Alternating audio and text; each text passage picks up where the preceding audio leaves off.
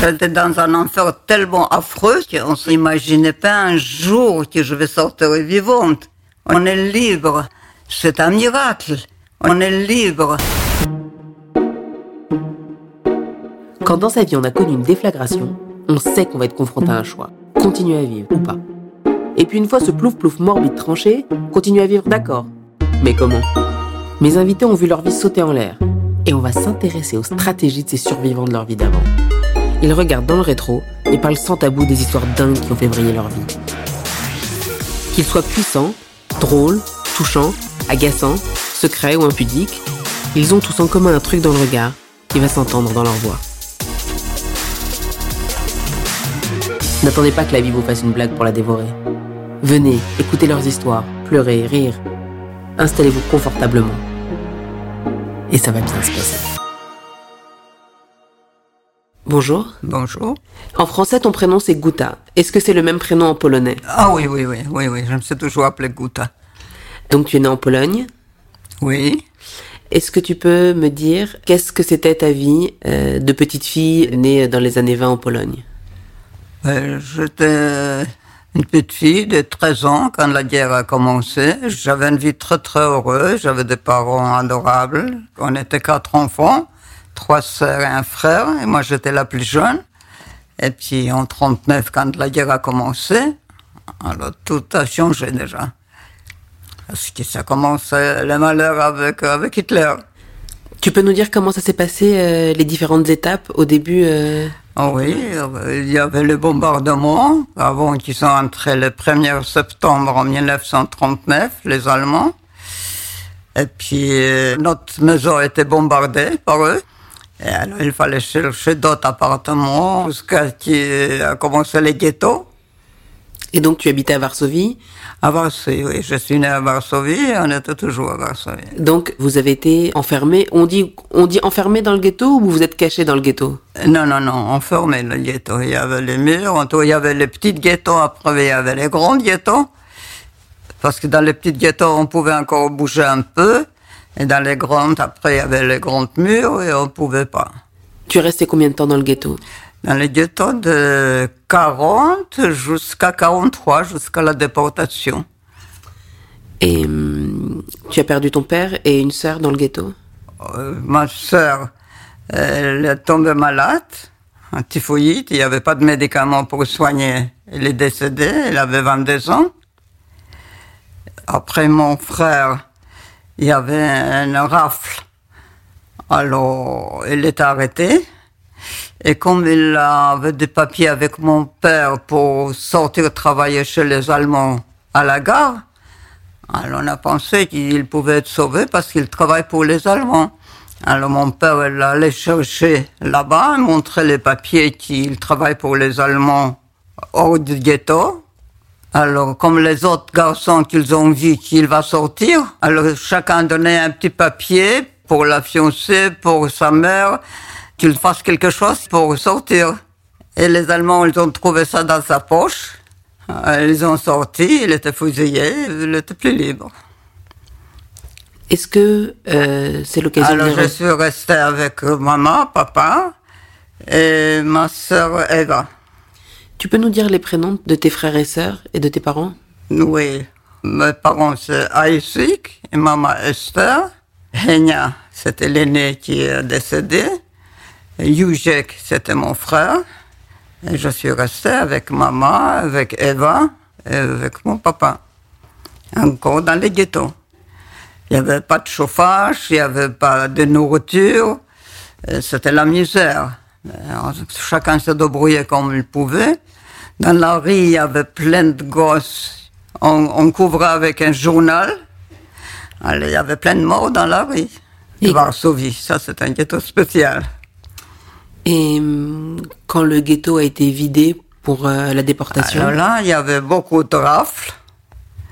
Et en 43 mois de mai, c'était les derniers transports des gens qui nous ont sortis du bunker.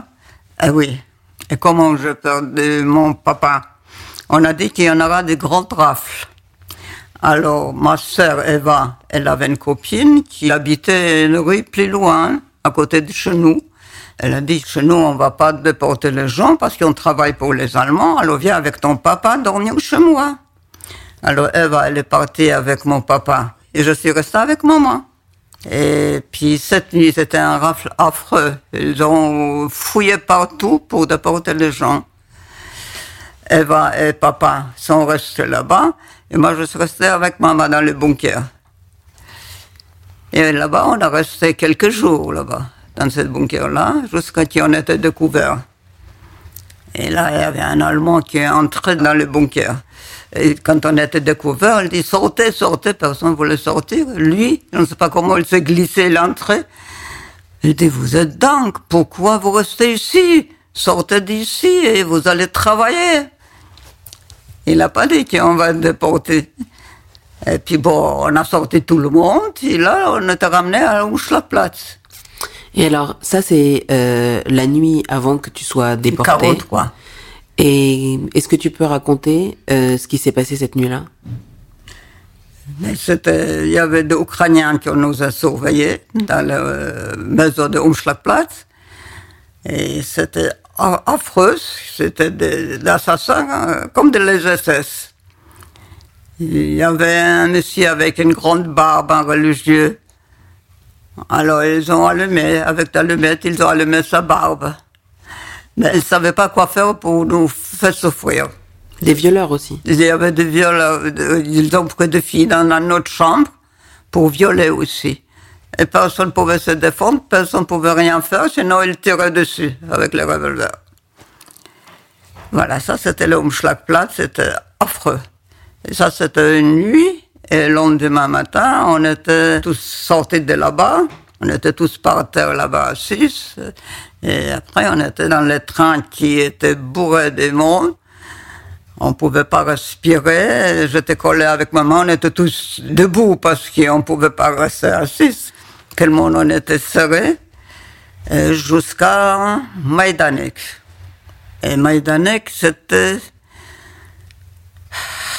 aussi c'était un camp. Là-bas, euh, ma maman, elle avait 43 ans. Et moi, j'avais 16, 17, même pas 17 encore. Alors, ils ont commencé une sélection pour prendre la douche. Et maman était séparée. Alors, je dis, pourquoi maman, elle ne va pas avec moi? Alors, elle dit, tu es jeune, tu vas travailler. Elle n'est pas jeune, elle va se reposer. 43 ans. Et puis, euh, j'étais courageuse de parler avec lui. Je dis, non, non, non, maman, elle peut travailler comme moi. Alors, il commence à s'énerver, tout de suite avec carabine. Alors, maman la montre avec les mains qui, qui je me défends pas. Et puis, on a pris la douche, on a tout laissé notre vêtements, tout. On nous a jeté comme pour les chiens des petites robes, des, des, des sabots. Et puis, et après la douche, en sortant, on était déjà surveillés avec les mitraillettes. Et je vis maman, elle était juste devant les grilles, toute rouge, implorée. Et je commence à courir vers elle. Alors le- l'Allemand, avec la mitraillette, voulait tirer dessus. Alors maman, elle m'a mis avec les mains, va, va, va. Mais là, c'était les moments les plus difficiles de ma vie, de la séparation avec maman. Je vis la tête de ma mère, je n'oublierai jamais comment elle était, dans quel état elle était. De toute la famille, on était seulement déjà tous les deux. Et elle ne savait pas où, où je vais, quand- avec une robe, avec des trous, avec n'importe comment, c'était une horreur de voir. Elle m'a vu dans un état comme ça. Elle était derrière les grilles, elle ne pouvait pas bouger, elle ne pouvait rien faire, moi non plus. Et là, quand on nous a ramenés à Maïdanek, après cette sélection, le baraque, il n'était pas fini encore, il n'y avait pas de toit. Alors, on, on nous a ramenés et il n'y avait pas de lit, il n'y avait rien. On était par terre et cette nuit, il y avait la pluie. Et le matin, on a enlevé les robes essorées, il y avait plein d'eau. Et voilà, ça c'était le Maïdanek. Mais là-bas, je ne suis pas resté longtemps. Euh, peut-être euh, quelques semaines, et on m'a ramené tout de suite à Auschwitz, à Birkenau. Et ta maman, tu sais ce qui lui est arrivé? Et maman, euh, elle était sur mon gazet. Là-bas, tout le monde était gazé.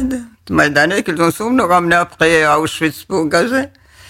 Et hum, c'est à Auschwitz que tu as été tatoué Quand on arrive à Auschwitz, alors là, ça commence encore. Euh, la première chose, on était déshabillés, on était rasés partout, et on a fait les tatouages. C'était des femmes qui s'occupaient de ça? Ça, c'était des femmes. C'était aussi des déportés. Là, il n'y avait pas de glace, il n'y avait rien. On était tous rasés de filles 16, 17 ans, 18, ça dépend, le, euh, tous des très jeunes. Sans, sans cheveux, sans rien, sans vêtements, on, on nous a donné de, de leurs vêtements en rayure. Et là, on était à la bloc là-bas, il y avait déjà des. Pritchas, c'est- c'était les lits où on dormait. D'accord. Euh, oui, les, les- les planches. Après, j'ai commencé à euh, travailler dans une usine de munitions. Et alors, ça a été ta chance parce que comme tu travaillais au contact des Allemands, tu étais douché euh, une fois voilà, par c'est semaine. ça, parce qu'en Union, seulement dans cette usine-là, on avait cette chance-là, parce que tous les jours, en sortant, on prenait la douche. Ah, c'est tous les jours. Tous les jours, en sortant du travail, Et hum, une fois, tu as été blessé, tu t'es blessé en travaillant? et je me suis blessé et là-bas, même dans cette usine-là. C'était, quand on entrait euh, là-bas, on avait des toilettes propres, bien, parce que euh, c'était déjà une usine allemande. Quand on entrait fait pipi, il y avait des SS avec les chiens qui surveillaient. C'était les portes fermées, mais ils surveillaient. Et là, et dans cette usine-là, quand je travaillais, justement, je blessais mon doigt dans la machine où il y avait les morceaux de verre qui m'entraient. Le doigt, il était noir déjà. Et, ce- et cette fois-là, j'étais tellement fatiguée, j'avais très mal, j'avais la fièvre, je pouvais plus. C'est la seule jour que je suis restée au bloc. Et ce jour-là, il y avait beaucoup de filles qui sont restées. Alors, en sortant de travailler, on était toujours comptés. Par cinq, on marchait et on était comptés. Ils ont vu qu'il y a beaucoup de filles qui sont restées au bloc. Alors, ils ont. Tout le monde va aux douches pour faire la sélection. Il y avait Dr Mengele, l'allemand, SS, et euh, un SS Hessler qui venait dans notre usine tous les jours. Et puis. Donc, pour ceux qui nous écoutent, vous rendiez vos affaires parce que vous alliez être gazé. euh, bah, pour la douche, il faut se déshabiller déjà. Alors, avant, il a dit, on va prendre la température si vous êtes vraiment malade. Après, il dit, non, c'est pas la peine. Et il a dit, tout de suite, tout le monde rentre dans l'autre côté. Pas pour se déshabiller, mais dans, où il y a la porte pour le crématoire, pour être gazé. Quand j'ai vu ça, j'ai dit, là, c'est à la mort sûre. Alors, rien à réfléchir, je me suis approché de SS Hessler. Ça, on peut pas s'imaginer quel courage j'avais. Parce que pour soulever la tête, on avait peur de le regarder. Et je me suis approché et j'ai montré mon doigt. Il s'est rappelé que je suis une bonne travailleuse parce qu'il venait tous les jours dans cette usine-là. Alors elle dit, oui, oui, oui, c'est une bonne travailleuse, elle travaille très bien. Et je suis restée la seule qui n'était pas gazée. Et il appelait tout de suite l'infirmière et tout de suite, il faut se bien occuper d'elle. On m'a ramené dans la rivière, c'était l'hôpital d'Auschwitz. Et puis on m'a soigné, il a dit, il faut qu'elle reste le temps qu'il soit bien guéri. C'est une bonne travailleuse. J'ai une question. Là, ce qu'il a fait, c'est un acte de bonté. Est-ce que c'était pas compliqué de te dire que tu avais de la reconnaissance à l'égard d'un SS qui était une pourriture quand même? J'avais un coup de chance parce que j'ai bien travaillé, il s'est rappelé que c'est vrai. Et quand ça allait un peu mieux, je suis allé tout de suite travailler. J'avais peur de rester au bloc. Donc, la guerre se finit. Et c'était pas fini encore. Il y avait les faim, les froids, et il y avait, il y avait des filles qui ont dit on sortira jamais de là-bas. Ils désespéraient. Il y avait des barbelles électriques. Ils se sont rapprochés pour finir la vie. Ils n'importe comment on sortira, pas vivante. Pourquoi souffrir? En hiver, on est sorti des blocs parce qu'ils voulaient comme ça. En hiver, en Pologne, il faisait tellement froid, et ça pouvait être moins 20. Et nous, on n'était pas habillés. Il fallait pas s'approcher un de l'autre parce qu'on avait froid, on voulait s'approcher pour avoir un peu plus chaud. On en attrapait du coup par la tête. Et pour ça, il y a beaucoup de filles qui ne supportent plus. Elles se sont approchées sur la grille électrique et elles ont fini d'être électrisées. Euh, je t'ai demandé, quand on a préparé l'émission, naïvement, si tu avais déjà vu quelqu'un se faire tuer. Et tu m'as répondu, mais qu'est-ce que c'est que cette question? Il n'y a pas un jour où j'ai pas vu quelqu'un se faire tuer. Exactement, tous les jours. Tous les jours, il y avait des sélections. Et quand euh, on a fait des sélections, il a dit gauche, droite. On ne savait pas où c'est mieux. Mais eux, ils savaient. De ce côté-là, directement à la crématoire. C'était mort. Tous les jours, il y avait des morts là-bas. Et je vis pendre une fille qui a travaillé chez nous aussi, dans euh, Auschwitz, dans notre usine. Ils ont fait tellement souffrir, et après, il était pendu. Il y avait, il y avait deux qui étaient pendus. Celle-ci, on n'a pas vu pendre sait, mais une autre, qu'elle s'est sauvée, elle était une coursière, Mala, elle s'appelait, elle parlait plusieurs langues, et elle était très belle. Alors les Allemands, ils ont fait comme euh, euh, coursière pour donner des nouvelles. Elle pouvait bouger, elle n'était pas habillée en rayure. Elle avait beaucoup de chance. Elle était bien. C'était une fille qui, elle était bien. Elle pouvait bouger, sortir, donner des nouvelles dans les camps des hommes et tout ça. Et elle a eu le contact avec un Polonais. Et ils ont reçu d'organiser, de s'habiller pour SS et s'est sauvé du camp. Et ils ont attrapé, ils ont ramené dans les camps, et ça, je vis quand elles ont pondu. Et cet Hessler qui m'a sauvé, il était comme un fou. Il battait tout le monde. Quand on a pleuré, il dit, ça vous entend tous la même chose. Il fallait pas pleurer. Euh, T'es resté jusqu'à la libération du camp? Et la libération, c'était, je fais la marche de la mort au mois de janvier en 45. Alors là, on a marché toute la nuit, après, toujours surveillé avec les mitraillettes, bien sûr. Et on était euh, sur le champ là-bas, on dormait, et le matin, on s'est levé, et on continuait à marcher, on ne savait pas où. Et là, on nous a ramenés à Malhof. Et là, je travaillais déjà. On a travaillé, on a travaillé sur les champs. Ils ont, on a fait des trous, porté des pierres, les trous, n'importe quoi pour nous. Pour vous occuper. Voilà. Et puis, quand ça a commencé après la fin de la guerre, on était déportés du camp. On est sorti du camp, on ne savait pas où on va. On ne savait pas qui c'est fin de la guerre. Mais on marchait toujours surveillé avec les Allemands, euh, a tous les camps. On marchait sans arrêt, et, mais on attendait les avions en dessous de nos têtes. Alors, on a senti que ça s'approche la libération. Et on marchait, on, on, était crevé déjà, mais marchait, marchait, marchait. Et une fois, ça s'est calmé, et les Allemands, ils ont disparu. Alors, on avait peur de bouger. On a dit qu'il essaye sûrement. Est-ce qu'on va se révolter Est-ce qu'on va faire quelque chose Ils vont tirer dessus. Alors on a marché comme des bêtes. On avait peur de bouger. Mais on a vu la cuisine militaire en route et la fusillade, fusillade sans arrêt. Et il y avait une petite maison vide. Il y avait des murs épaisses. Alors moi je dis, maman, quand on a bombardé à Varsovie, elle a toujours dit, pour une bombe, on ne peut pas se protéger. Mais s'il y a une fusillade, si le mur est épais, on peut être protégé. Alors moi je dis, moi je bouge pas d'ici. Les Allemands sont pas à côté de nous, on va se cacher ici. On était plusieurs filles, il y avait beaucoup de filles qui disent, ah, il n'y a pas d'Allemands, non, on va pas rester ici, on se sauve. Alors moi et plusieurs filles, on est restés, et les autres qui sont partis, après, quand ça s'est calmé, on est sorti, on a vu, moi, ils étaient tous fusillés. Je dis les paroles de ma mère, elle a dit devant un mur épais, on peut se protéger s'il y a une fusillade. C'est comme si ta maman t'avait protégé à ce moment-là. Et, ce maman, elle m'a protégé, elle m'a donné des idées. Et les autres filles grâce à toi, on est resté. Et là, on a marché déjà. On a marché, marché, jusqu'à on avait une petite maison.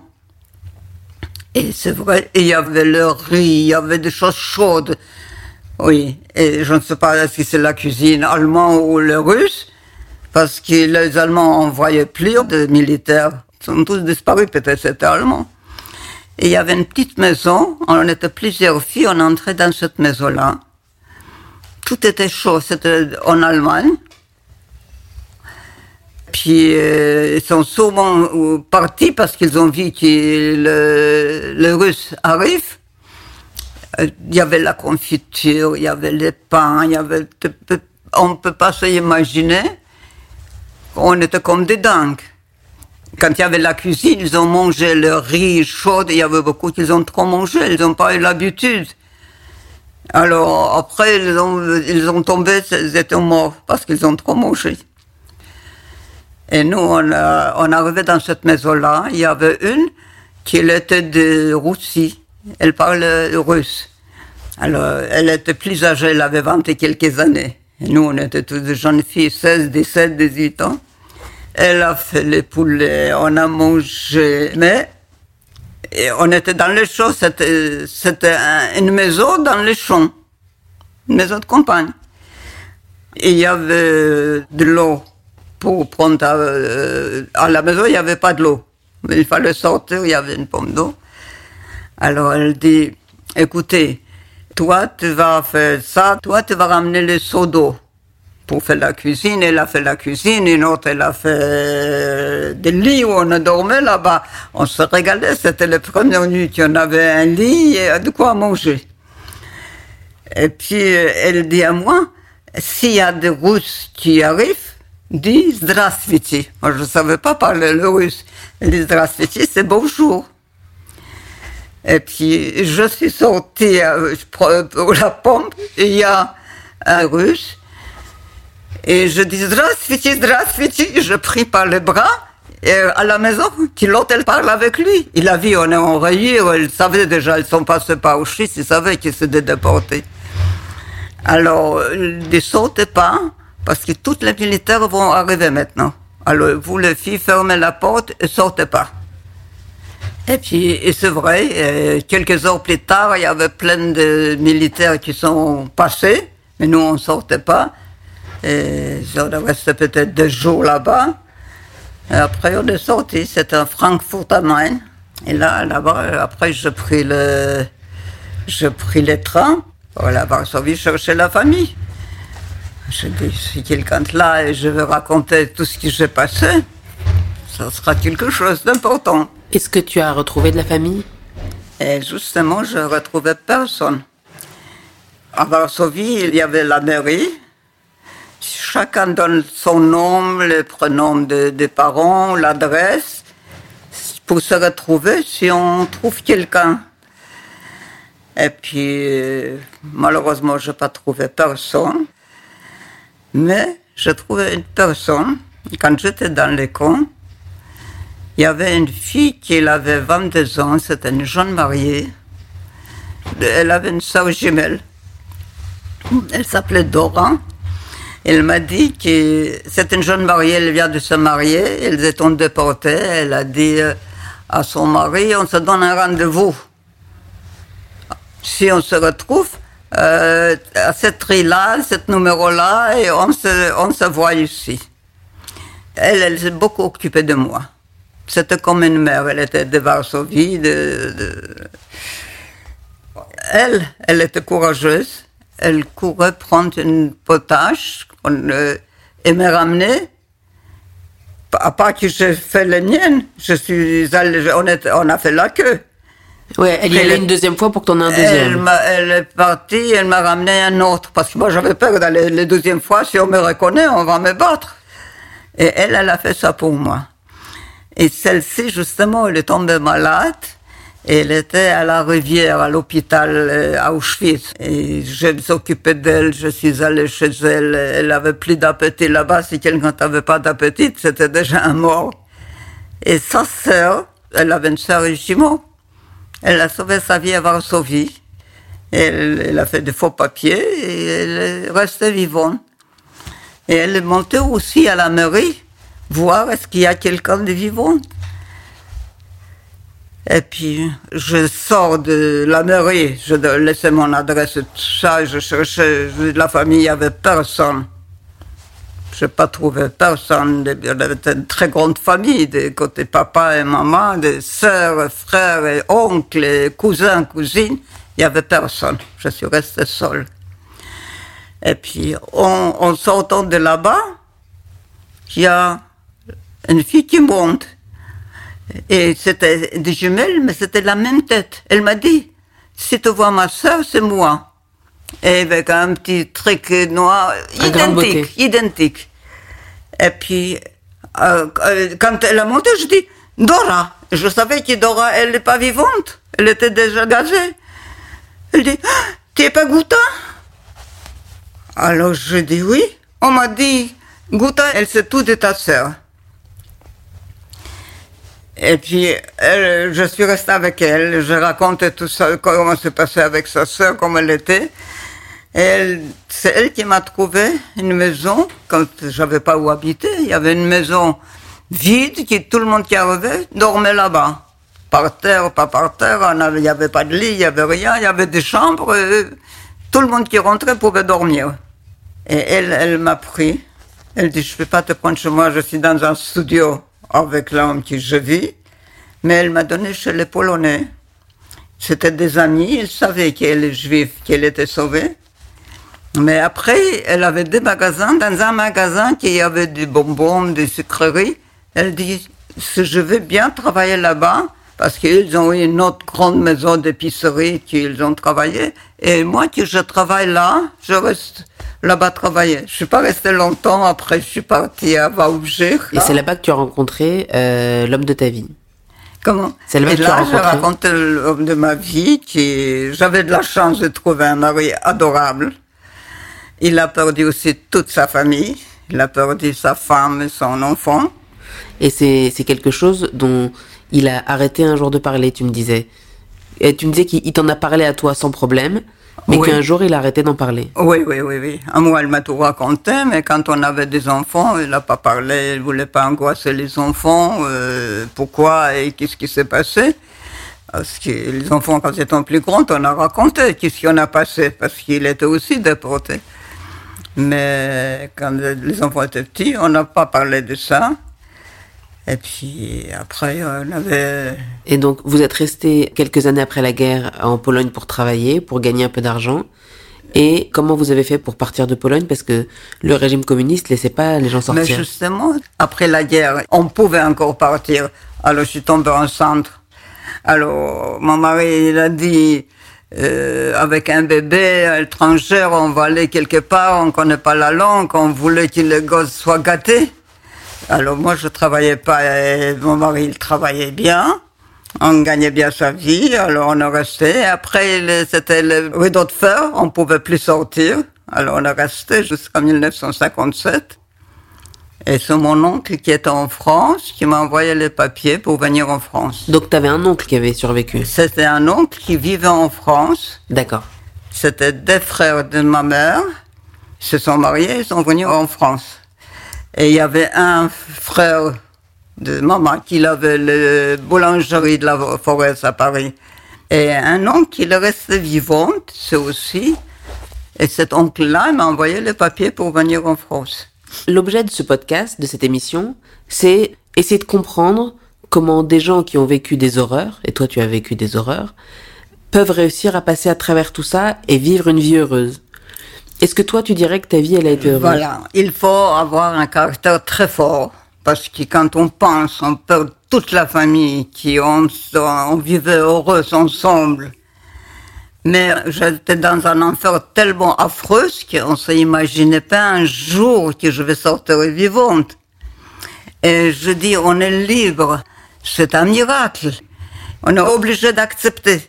On est obligé. Non, on n'est pas obligé. Il y a des gens qui se suicident, il y a des gens ah qui vivent mais qui sont malheureux. Pour ça, je dis, il faut un caractère très fort.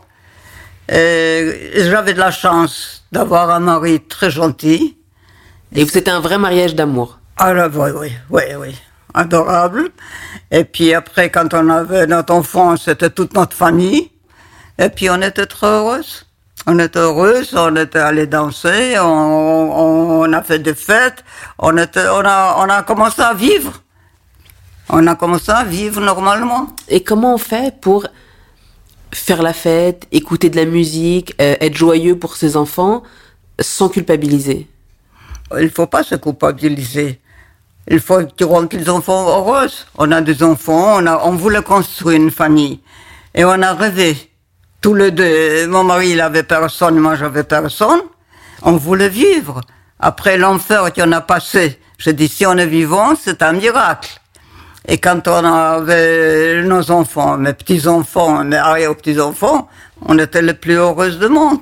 Euh, de quelle façon, à ton avis, tout ce que tu as vécu, ça a influencé ta vie après, concrètement Moi, je pense par exemple à la nourriture. Non, non, pas seulement ça. C'est important, très important, parce qu'on avait tout le temps faim. C'est vrai en avait tout le temps froid. C'était une horreur. Et quand on était dans le camp, on rêvait d'avoir un pain, de manger à notre faim. On ne rêvait pas de beurre, ni de viande, ni de, de fruits, ni rien seulement un pain mangé à notre faim. Est-ce qu'on pourrait un jour manger à notre faim des pains secs Pour nous, c'était le meilleur gâteau. Et après la guerre, euh, est-ce que tu as mis du temps à avoir une vie sociale on, était, on était très jeunes, on avait envie de, de vivre. On voulait vivre, on voulait vivre. Est-ce que tu en as parlé facilement de ce sujet avec des étrangers, avec des gens? Mais personne ne pouvait croire. On ne voulait pas raconter. Euh, on va nous prendre pour des fous. Alors entre nous, on se comprenait bien. On, était content de parler entre nous, des, mots qu'on a utilisés là-bas. Et puis, le koya, la stubendis, les gens ne savent pas qu'est-ce que c'est, c'est des mots qu'on a utilisés là-bas. Le stubendis, c'était la femme de ménage qui, qui et le koya, c'était la, la priche, là où on dormait. Personne ne peut comprendre. Nous, on se comprend. Et pour les sélections, la souffrance qu'on avait. Je dis seulement nous, entre nous, on se comprend. on est content de se retrouver parce que personne ne peut nous comprendre. C'est impossible de, de, comprendre tout ce qu'on a passé. Quand je t'ai demandé comment ça avait eu une influence sur ta vie, tu avais l'air de dire oui, bon, la nourriture, d'accord, mais pas que ça. Qu'est-ce que, quelle, quelle autre influence ça a eu sur ta vie? Influence de quoi? Est-ce que tu as peur des, des, policiers ou des gens en uniforme? Est-ce que euh, tu as peur de la vie? Est-ce que qu'est-ce que ça Comment ça a laissé une on est, on est angoissé, les nerfs sont très faibles, très angoissés. Maintenant, je, je, je me suis forcé. Je dis tout ce qui t'a passé, il faut que tu sois fort j'ai des enfants, j'ai des petits-enfants, j'ai d'arrière-petits-enfants, et des fois j'ai des soucis ou quoi. Alors je parle avec moi-même. Je dis, t'as pas le droit d'être angoissé. Avec ton passé, il faut que tu sois fort. Ça veut dire que ça a été tellement monstrueux, ce que tu as vécu, que tu te dis, je me laisse pas emmerder par des petites emmerdes de la vie, quoi. Exactement. Même pour les autres, c'est grave. Pour moi, c'est pas grave. Si on est vivante, on a la famille, je dis non, on n'a on pas le droit de se, bouffer la santé.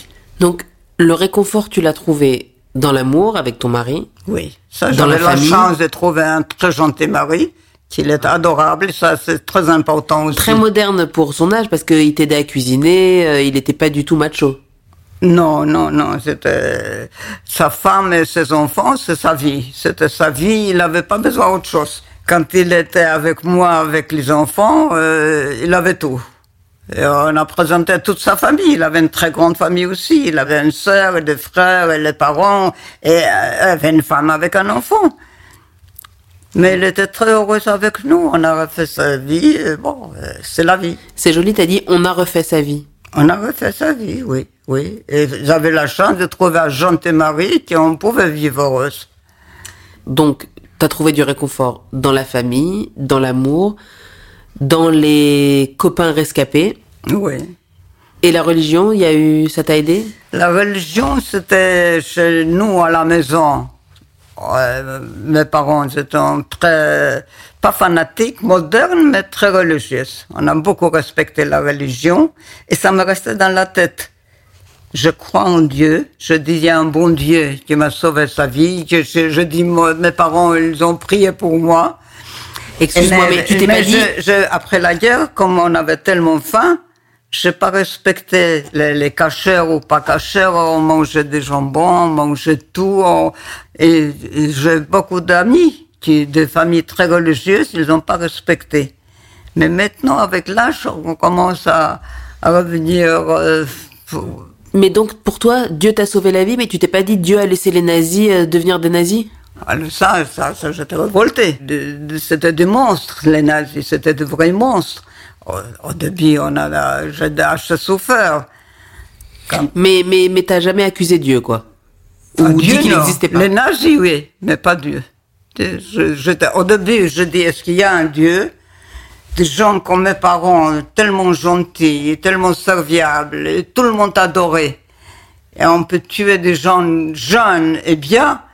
Est-ce qu'il y a un Dieu? Ça, je me demandé, tout le temps. Mais après, je dis, si je suis là, c'est un miracle. Alors, ça existe des miracles aussi. Moi, je crois en Dieu.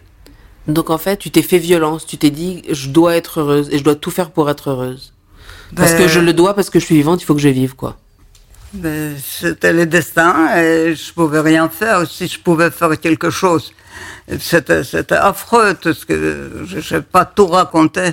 Comme euh, quelqu'un après la guerre qui connaissait mon père, il m'a raconté qu'il a sorti mon père avec ma sœur des bunkers qu'ils ont pris pour travailler, sortir les gens de, qui étaient gazés. Qui mon père il gardait dans ses bras, ma sœur Eva. Et comment on peut pas souffrir? C'était affreux. C'était affreux d'attendre tout ça. Mais qu'est-ce que je peux faire? Ou il faut se suicider ou il faut vivre. Si on pense vraiment que c'est la fin du monde, pour moi, normalement, c'était la fin du monde. J'ai peur du tout. Et alors pourquoi tu t'es pas suicidée Parce que je voulais vivre.